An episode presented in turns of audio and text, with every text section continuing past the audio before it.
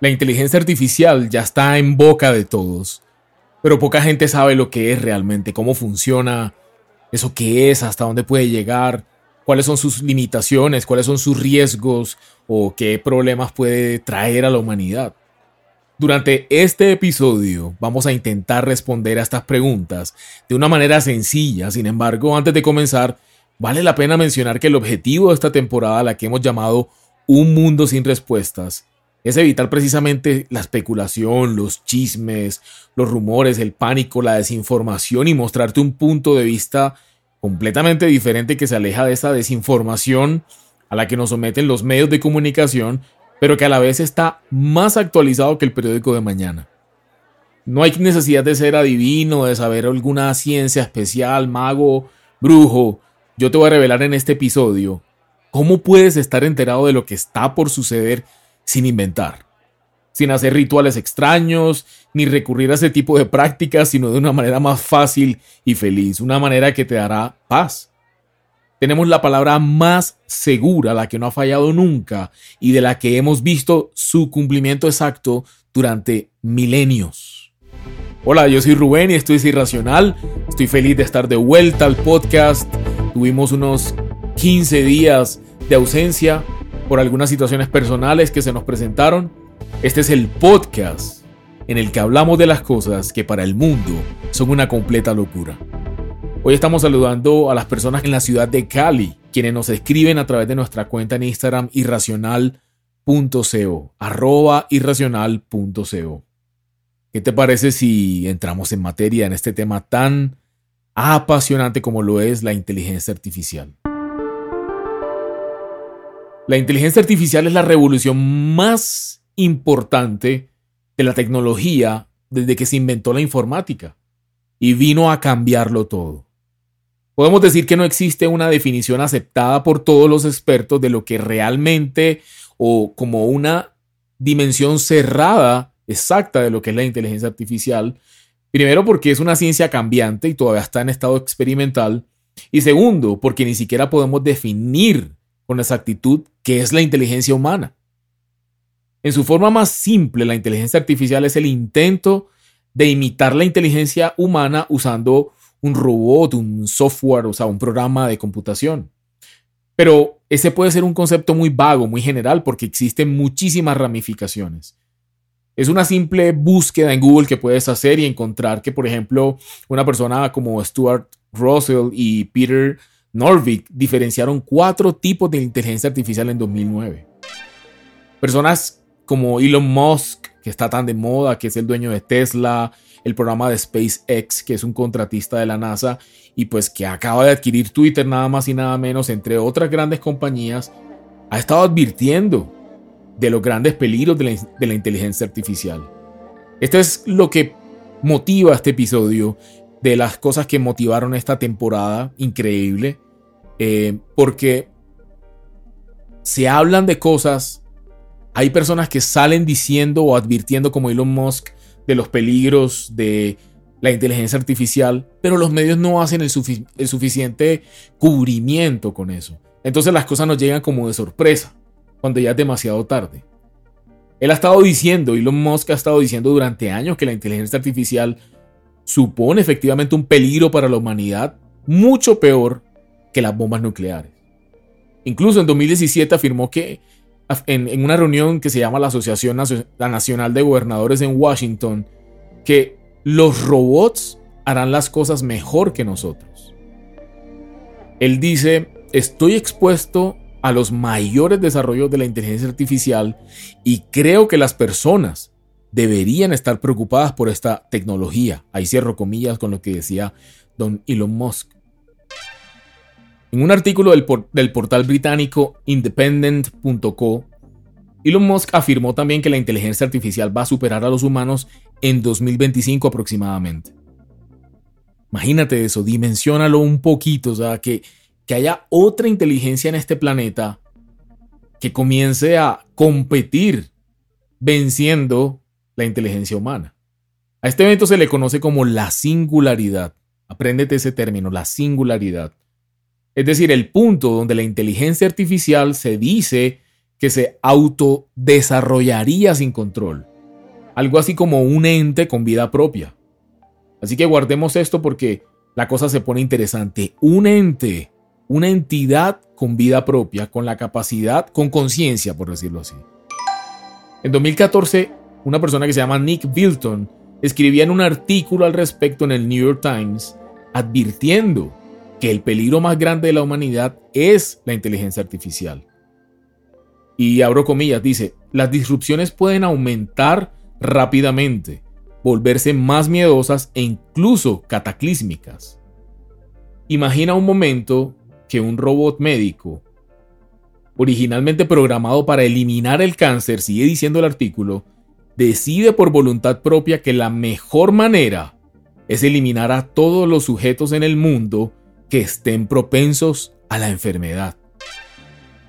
O sea, te, alcanzas a imaginar la dimensión que esto tiene. O sea, ya con este tipo de comentarios, ya uno comienza a entender, ah, ok, ok, sí presupone un peligro. Y ahí, ¿quién podría controlarlo y cómo? Por otro lado, y esto sí que llama mi atención, el científico ya fallecido Stephen Hawking, lo recordarás, escribió que la inteligencia artificial totalmente desarrollada dijo lo siguiente, dijo así exactamente, abro comillas, sería el evento más grande en la historia de la humanidad. Lamentablemente también sería el último, cierro comillas. En este punto entonces podemos identificar una serie de problemas que voy a como enumerar a continuación. El primero es, pues la inteligencia artificial jamás tendría moral. ¿Cómo le vas a poner a un ente artificial la capacidad moral. El 2. La inteligencia artificial puede crear super robots o otras superinteligencias y hacer un crecimiento exponencial hiperacelerado de sistemas, pues ahí sí que nos pone en riesgo totalmente. Es un apocalipsis, por decirlo así, de máquinas. Volviendo al tema de la singularidad, es decir, a la noción de que las máquinas pueden llegar a superar la inteligencia humana, se dice que para que esos sistemas de inteligencia artificial sean completamente autónomos, que evolucionen ilimitadamente y que además tengan esa capacidad de reproducirse, de expandirse, se ha planteado la posibilidad de que tengan alma. A mí, personalmente, cuando me encontré con, e-, esta investigación que la venimos haciendo desde hace ya un par de años, porque son temas que realmente nos apasionan aquí en Irracional, pues nos da escalofríos. Porque esto equivaldría a un robot, como te dije, con conciencia, capaz de elegir, de decidir, de formar una opinión, de estar en desacuerdo con, con otra opinión, de autoconvencerse de algo, tomar decisiones y actuar alineado con lo que piensa. Mira, hay autores que te recomiendo, eh, personas que son autoridad a nivel global sobre el tema, por ejemplo, Ray Kurzweil, tiene un libro que se llama La singularidad está cerca. El equipo de Google, por ejemplo, las actividades del Pentágono. El Pentágono ya tiene una división liderada por personas que trabajaban en Google sobre inteligencia artificial. Eh, los avances de empresas de Elon Musk como Neuralink, ya le están colocando chips en la cabeza a personas en etapa experimental. Eh, hay una empresa Skynet de China, y que no es una empresa, es el Skynet como el de Terminator, que es una red de inteligencia artificial para hacer, para, que es un sistema de hipervigilancia. Y hay muchos sistemas. Siri, Alexa, son ejemplos de inteligencia artificial blanda, suave, que todavía no representan un peligro. Así que la inteligencia artificial tiene infinidad de aplicaciones, incluida esa capacidad de hacer cosas poco éticas.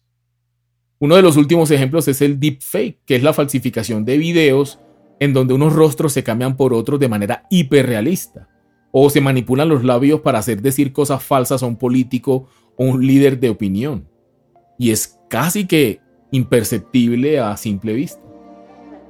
Entonces esto es un problema que también podemos identificar adicional, que es la manipulación de la verdad, o sea, la masificación de engaños. Aquí me quiero detener en lo siguiente y te invito a que vayamos a uno de los pasajes más reveladores y tal vez extraños que podemos encontrar en la Biblia y te lo voy a leer a continuación y es el que da le da el fundamento bíblico a esta pues a este tema. Abro comillas, esto está en Apocalipsis capítulo 13, versículos del 14 al 17. Por medio de las señales que se le permitía hacer en presencia de la primera bestia, engañó a los habitantes de la tierra y les mandó que hicieran una imagen de la bestia que vivió a pesar de tener una herida de espada.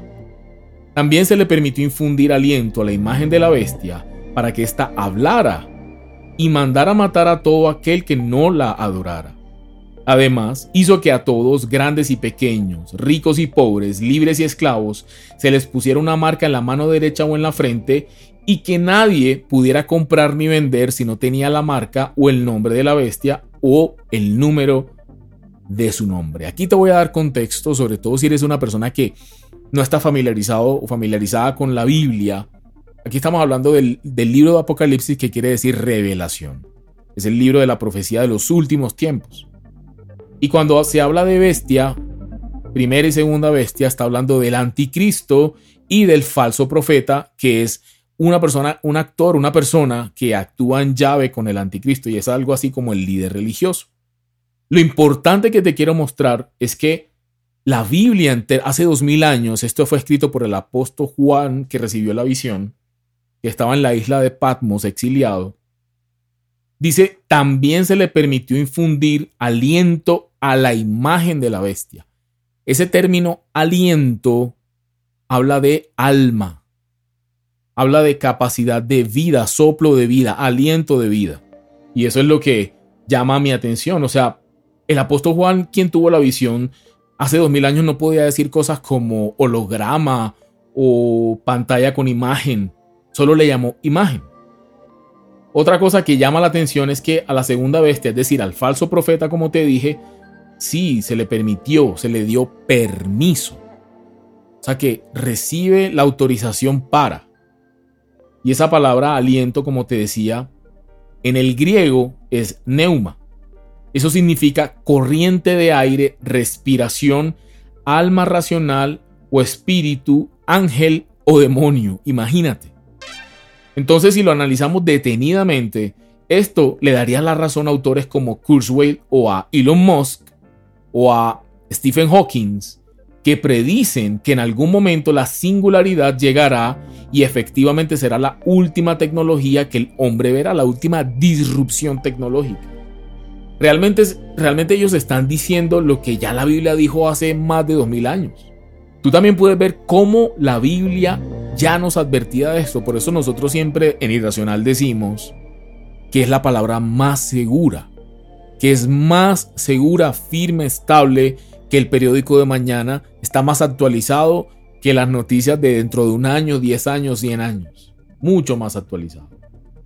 Por eso es que los genios de nuestro tiempo, o los gurús de la tecnología como Stephen Hawking, Bill Gates o Elon Musk temen, no es el mal uso de la inteligencia artificial, sino que la inteligencia artificial, a pesar de que hayan códigos morales eh, a la hora de desarrollarla, ella misma se vuelva demasiado inteligente y decida prescindir de la raza humana porque supone que somos un peligro para la vida en la Tierra o que somos innecesarios para su propia evolución.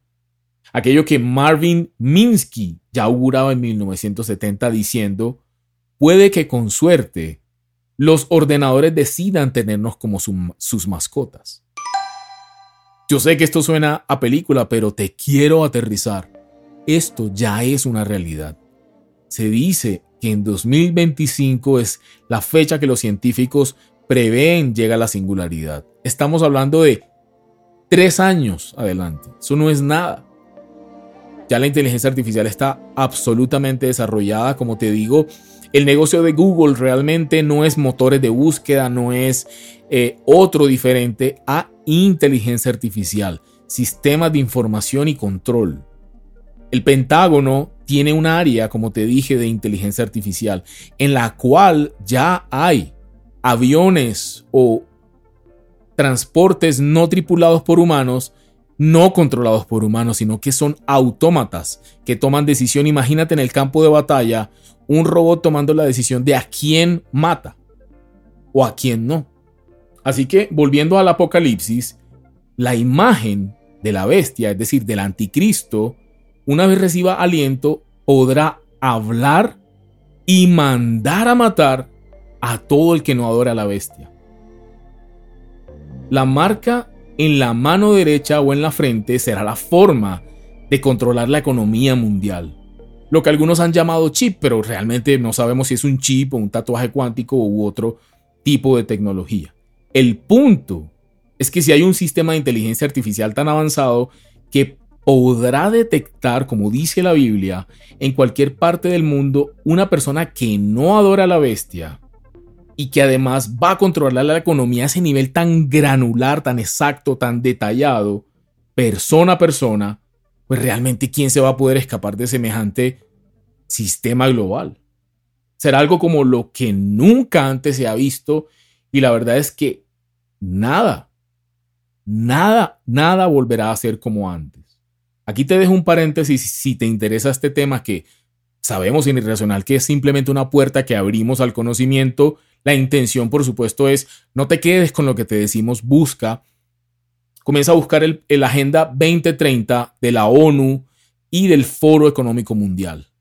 Para 2030 se prevé un cambio en todo, el, en todo lo que es capitalismo, sistemas de democracias, gobiernos. Es un tema bastante apasionante y si te llama la atención, pues te invito a que, a que comiences a mirar esos documentos que ellos publican como escenarios de futuro. Entonces, hemos hablado en otros episodios del arrebatamiento de la iglesia, por ejemplo. Hemos hablado en otros episodios de la paz de Cristo que sobrepasa todo entendimiento. Hemos hablado del reino de Dios. Hemos hablado de que aquí en la tierra tenemos la oportunidad de vivir protegidos por el Todopoderoso y esa es la intención real de estos episodios de esta temporada. Darte paz. Darte la palabra más segura es decirte, el Señor ya sabe lo que va a suceder. Ya Él tiene el control. El único que está esperando y la razón por la que muchas cosas están sucediendo es para que tú elijas conscientemente creer en Él, aferrarte a Él, buscarlo a Él, fijar tus ojos en Él, a través de su palabra, de la oración, eso trae paz y eso trae fe, porque la Biblia dice que la fe viene por el oír y el oír por la palabra de Dios. Entonces, ¿fe para qué? Fe para escapar de las barbaridades que van a comenzar a suceder en la tierra porque es una realidad que no podemos disfrazar o, tratar como de eh, suavizar o matizar, no. Las cosas se van a poner difíciles, aquí en Irracional lo hemos dicho abiertamente, pero hay esperanza, eso es lo importante. Hay esperanza para el que cree, para el que cree. Muchas personas, aun cuando ven las cosas suceder, siguen pensando que, pues, dada la increíble complejidad del cerebro humano, pues la teoría de la singularidad que venimos hablando se quedará en eso, en ser una teoría, pero mira, lo que varios expertos afirman es que la cuestión no es así. No es si va a llegar la singularidad, el problema es cuándo va a llegar la singularidad. O sea, los científicos no están hablando de, bueno, de pronto se va a dar una situación complicada con la inteligencia. No, no, no, no. Ellos lo que están es buscando cuándo, tratando de prever cuándo se va a dar. La experiencia muestra una incesante marcha en la evolución del conocimiento que no da muestras de detenerse, más bien se va acelerando y aquí cabe recordar que al profeta Daniel en el libro de Daniel se le dio precisamente esa profecía de los tiempos finales que decía exactamente que la ciencia aumentaría. Eso lo encuentras en el capítulo 12 de Daniel, versículo 4. Ese pasaje dice exactamente lo siguiente. Pero tú, Daniel, mantén estas palabras en secreto y sella el libro hasta el tiempo del fin. Muchos correrán de un lado para otro y la ciencia irá en aumento. Así que este no es un mundo sin respuestas.